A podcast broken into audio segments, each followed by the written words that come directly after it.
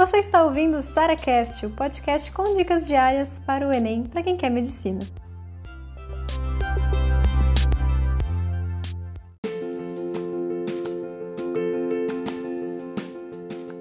Se o vestibular da faculdade que você quer não disponibiliza provas antigas, o que, que você pode fazer?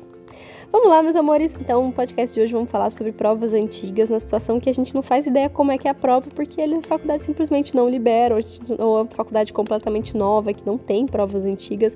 Em todas essas situações, o mais importante aqui é, primeiro, leia o edital. Tá? Tem gente que faz a prova sem ler o danado do edital. O que é o edital? A gente vai te falar lá não só as datas de inscrição, matrícula, não sei o quê, mas quantas questões são, qual o tempo de prova, tem redação, tem questão discursiva, primeira fase, segunda fase, como é que é essa prova, tá? Então, assim, muitas vezes a pessoa nem sabe como é que é a prova.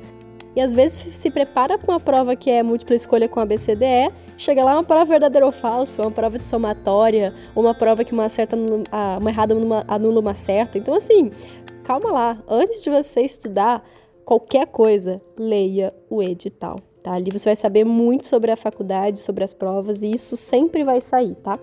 Tem algumas vezes que o edital demora para sair, então a gente não vai ficar sem estudar nesse período, mas assim, falo para vocês, assim que sair o edital, seja a primeira pessoa a baixar e a ler aquele edital, beleza?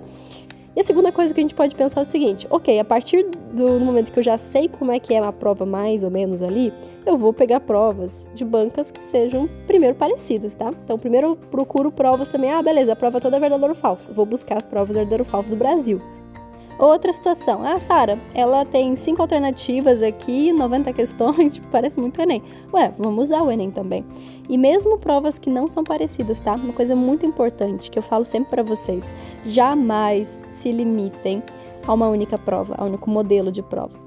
Por exemplo, ah, Sara, eu acho que a prova aqui não tem nada a ver com o FUVEST. Mas, cara, você está estudando vestibular.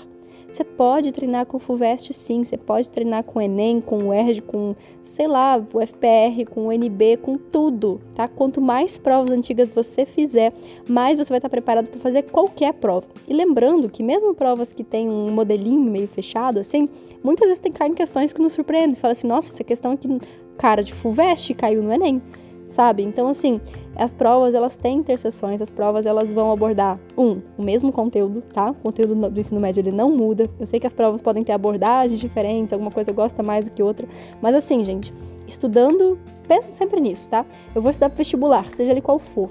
Então, assim, vou pegar as provas antigas de várias instituições diferentes, vou saber como é que é a prova na, que eu quero fazer, mas o mais importante é, esteja preparado para qualquer modelo de prova porque a partir disso você consegue inclusive fazer várias provas diferentes, o que também aumenta muito a sua chance de passar, tá certo?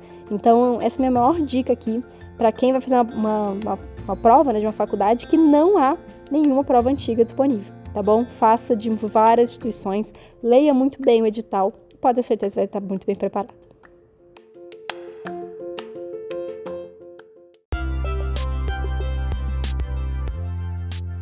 Você ouviu mais um SaraCast, o podcast com dicas diárias para o Enem.